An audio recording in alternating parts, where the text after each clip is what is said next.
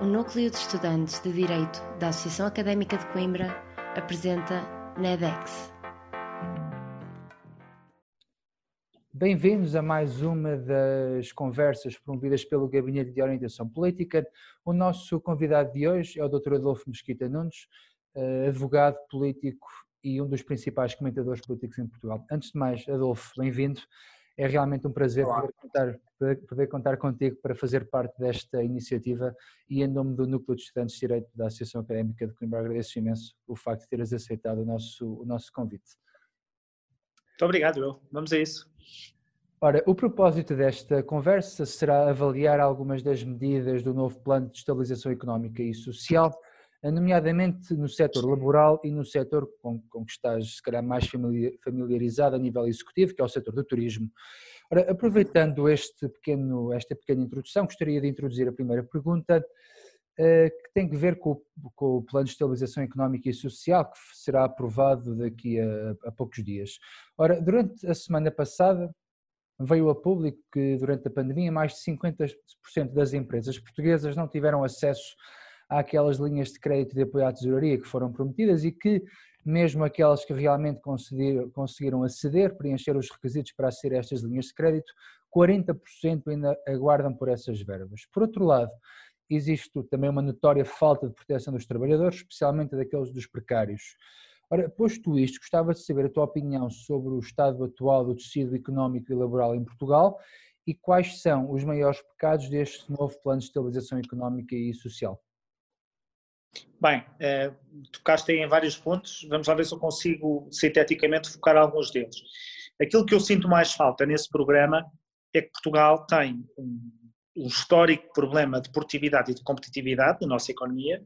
Portugal está a perder passo, a, a, está a marcar passo há algum tempo e eh, não parece haver uma tentativa de a, aproveitar este momento seja com os fundos europeus, seja com este programa, para resolver parte dos problemas que nós temos de competitividade da nossa economia.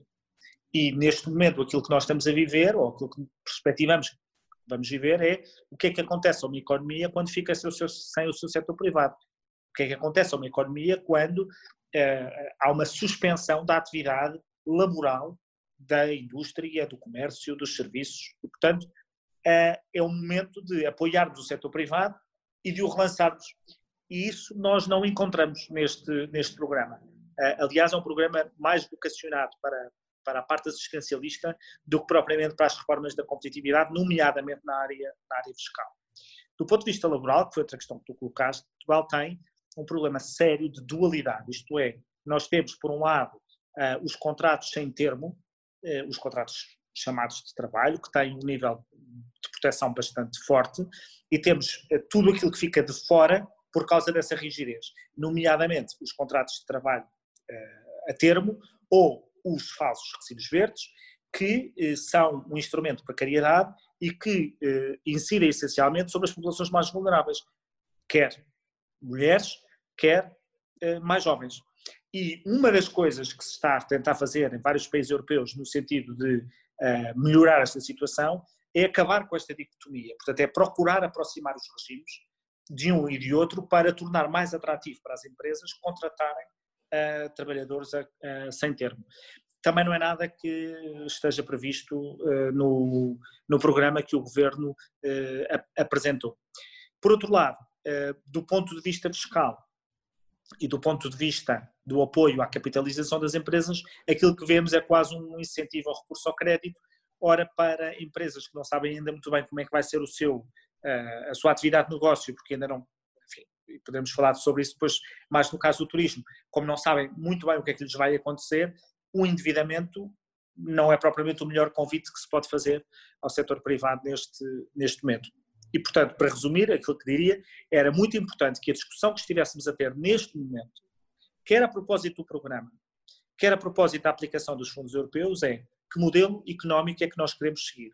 E essa é uma discussão que nós não estamos a ver em lado nenhum. Nós estamos a ver no Parlamento, nós estamos a ver na discussão política, o máximo que se discute é queremos mais ou menos dinheiro da Europa, mas para o gastar onde, essa discussão eh, não a estamos a ver. E é pena, porque ela é essencial nos dias de, nos dias de hoje. Então, sentes que é um, um, orçamento de remendos e não um orçamento que realmente marca um ponto de viragem naquele Bem, sistema económico? Ele é prévio à aprovação ou à disponibilização dos fundos europeus e, portanto, ele terá sempre, terá sempre uma natureza mais precária, mas é um orçamento que eh, vem procurar eh, criar paliativos sem trazer nada de estrutural para a economia. E, e, e isso deveria preocupar-nos, porque nós. É, é repara, não é a mesma coisa uma economia como a holandesa ou como a irlandesa, que tem instrumentos de competitividade e passam por um blackout económico, não é? por uma suspensão, por uma paragem, e o modelo está certo, e portanto aquilo que há a fazer é preservar o setor privado até o momento em que ele pode retomar, do que teres uma economia que tem historicamente problemas, que se vão agravar com esta crise e tu não fazes nada para corrigir esses problemas. Eh, e eu acho que é esse o ponto em que Portugal está. Aliás, uma das coisas que me perguntam muitas vezes é: mas esta necessidade de agora o Estado apoiar não vai mostrar ou não vai significar que afinal o Estado é essencial na economia e que todas aquelas eh, políticas tendentes a contas mais sãs, a, problemas, a, tentar eh, não termos déficits e a tentarmos ter superávites e não tentarmos aumentar o endividamento, não será que isso afinal foi um exagero porque agora o Estado tem que ajudar? aquilo que nós vemos uh, nos programas de apoio que o Estado está a dar uh, nas várias economias europeias, países com contas sãs, com contas certas e com histórico de superávites ou com poucos déficits, são aqueles que conseguem neste momento ter capacidade de apoiar o setor privado, porque precisamente é para estas alturas, estamos a falar de uma pandemia, é? é para estas alturas que o Estado existe. Uh, infelizmente, como nós usamos o Estado para todas as alturas, chega à altura determinante, à altura certa em que precisávamos de ajuda, não há uh, viabilidade financeira para fazer tudo aquilo que é necessário. Bem, agora olhando para a Europa e mais concretamente para a União Europeia, uh, nós nas últimas semanas assistimos ao fecho das fronteiras aos portugueses e a Portugal por parte de alguns países da União Europeia. Ora, vimos o Ministro da Administração Interna dizer que a União Europeia deveria abrir as fronteiras sem discriminações, contudo Portugal continua a ser excluído dos países com livre passo, dos países Covid-free, como já se tem ouvido, como já se tem ouvido no debate europeu. Ora, sabendo de antemão que isto pode ser um, um golpe penoso para o turismo, que é um setor tão importante da economia nacional, como é que avalias a atuação da União Europeia em relação a esta situação? É cada um por si ou e, e, e o, o, que estará eh, forçosamente errado ou, ou, a União Europeia deveria realmente ter um plano mais comum aos, aos atuais 27? Bem, a primeira coisa que eu gostava de realçar é o peso que o turismo tem na nossa economia. Ele é, sem dúvida, 9% do PIB, depois com efeitos indiretos pode chegar aos 15%, é o nosso maior setor exportador. 7 a 8% do emprego que existe em Portugal está no setor do turismo. Nos últimos quatro anos, 25% do emprego criado foi no setor do turismo. E, portanto, nós estamos perante não apenas uma atividade económica que é muito sensível ao problema da pandemia, como várias outras são, mas o turismo é das mais sensíveis, mas é também uma área da economia que, se entra em crise, gera uma enorme crise social. Porque há muita gente que depende do turismo para viver. Uh, e por isso é que uh, o turismo deveria merecer uma atenção particular, não por ser uma atividade exposta ao Covid, também, mas por ser uma atividade cuja crise provoca uma crise grave na nossa economia e uma crise social que essa. Relativamente à questão das fronteiras, nós não podemos escolher ter uh, fronteiras para aquilo que nos interessa e abolir fronteiras quando não nos interessa. Isto é, quando interessa a Portugal impedir estrangeiros de entrar para impedir contaminação ou propagação do vírus, somos a favor das fronteiras. Quando queremos que os portugueses possam eh, receber outras, outros uh, estrangeiros para ajudar a nossa economia, aí já queremos que as fronteiras sejam abertas e que haja uma, uma política uh, indiscriminada. Como é evidente, isso não é possível. Não existe essa, esse sol na era e chuva no naval. Aquilo que aconteceu uh, é que Portugal optou por uma política de desconfinamento, com a qual eu estou uh, de acordo, mas uma política de desconfinamento presume, desde logo, capacidade de monitorizar, rastrear e testar uh, para podermos reagir aos surtos que inevitavelmente surgem quando desconfinas a meio de uma pandemia. O vírus não se tinha ido embora quando nós desconfinamos. aquilo, o que o desconfinamento presume é a possibilidade de conviver, convivermos com o vírus ao mesmo tempo que convivemos com a nossa vida cotidiana, com limitações, mas a nossa vida cotidiana. E, portanto, eh, para isso era preciso ter instrumentos de rastreamento, de teste e de monitorização da situação. E Portugal falhou nesta fase. É? Estamos a falhar aqui, estamos a ser incapazes de rastrear e de conseguir conter um surto que acontece na área metropolitana, na área metropolitana de Lisboa. E, portanto, eh, nós não podemos espantar-nos que outros países, eh, na hora de, de olharem para os critérios pelos quais rege a sua abertura ao fecho de fronteiras, a existência de novos casos possa ser um desses critérios para fechar fronteiras. Agora, que isso vai ser mal para a nossa economia, vai. Isto já vai ser mal, não é? Eh, só para te dar uma ideia, o turismo deixa em Portugal, deixou o ano passado, 19 mil milhões de euros. O que significa, eh, só para termos uma noção, o orçamento do SNS são cerca de 10 mil milhões. Portanto, só para termos a noção da grandeza daquilo que o turismo deixa na nossa economia. Ah, e o efeito que isto vai ter na nossa economia é grave, vai ser sério. E por isso acho que o turismo devia merecer alguma, ah, alguma atenção ah, nesta matéria, porque, caso contrário, a nossa economia vai ressentir-se de forma particularmente grave aproveitando essa, essa tua deixa, pronto, vou, vou uhum. falar concretamente sobre o turismo em Portugal e a atuação que tem sido desenvolvida pelo Governo para o potenciar nos últimos tempos. Ora, o Boletim Económico do Banco Central Europeu concluiu que Portugal está entre os países da zona euro mais expostos à redução das exportações do, do, no setor do turismo devido à Covid-19, como disseste, é o, setor, o maior setor exportador de Portugal. No entanto, nós temos a Secretária de Estado do Turismo que se mostrou confiante na capacidade de Portugal para receber turistas já este ano, nomeadamente, ela falou concretamente em eventos e congressos. Lisboa assegurou recentemente a realização da Final Eight de, da Liga dos Campeões em futebol.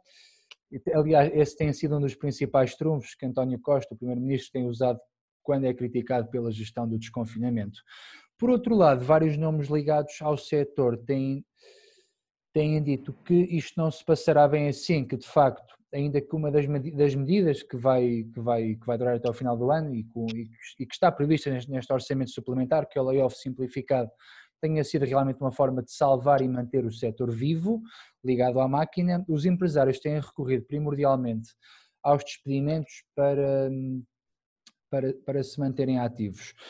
Eh, dito isto, queria saber qual, já, já, já avançaste algumas pistas sobre qual será o impacto da, da pandemia no setor do, do, uhum. do, setor do turismo, mas queria saber se há de facto uma forma, uma, uma hipótese de definir uma política concreta que possa renovar e recolocar o turismo no caminho correto em que estava, em que estava nos, e que tem estado nos últimos anos. Bom, uh, vamos lá ver. A primeira coisa a fazer é resolver o problema da pandemia, não é?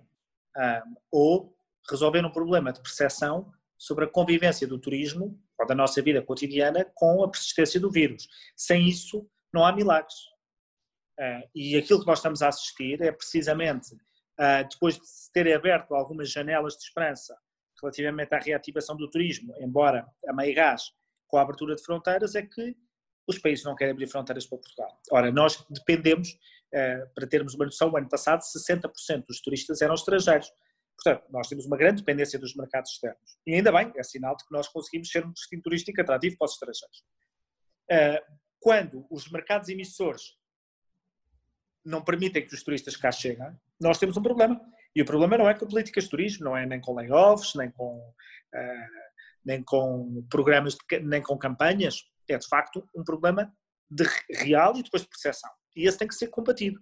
Essa é a prioridade. Não é? devia ser a prioridade. E depois, claro, acompanhado de algo que está a acontecer, que está a ser feito, eh, que é uma tentativa de criar uma boa percepção relativamente a Portugal. Uh, e, e, e, estava a resultar até estes, até estes últimos momentos, porque nós estávamos a ouvir uh, bastantes, bastantes boas notícias sobre Portugal e acreditem, tendo eu passado pela, pelo turismo de Portugal, pelo, pelo governo, sei muito bem o profissional que o turismo de Portugal é para conseguir passar essas mensagens. Portanto, isso era o essencial. Uh, não havendo isso, vai ser muito difícil, porque não havendo isso, vamos depender exclusivamente do mercado interno, que está a corresponder razoavelmente em algumas regiões do país, nomeadamente no interior, portanto, turismo mais isolado e menos, uh, menos de massas, mas é insuficiente para reanimar ou para animar, para animar o setor.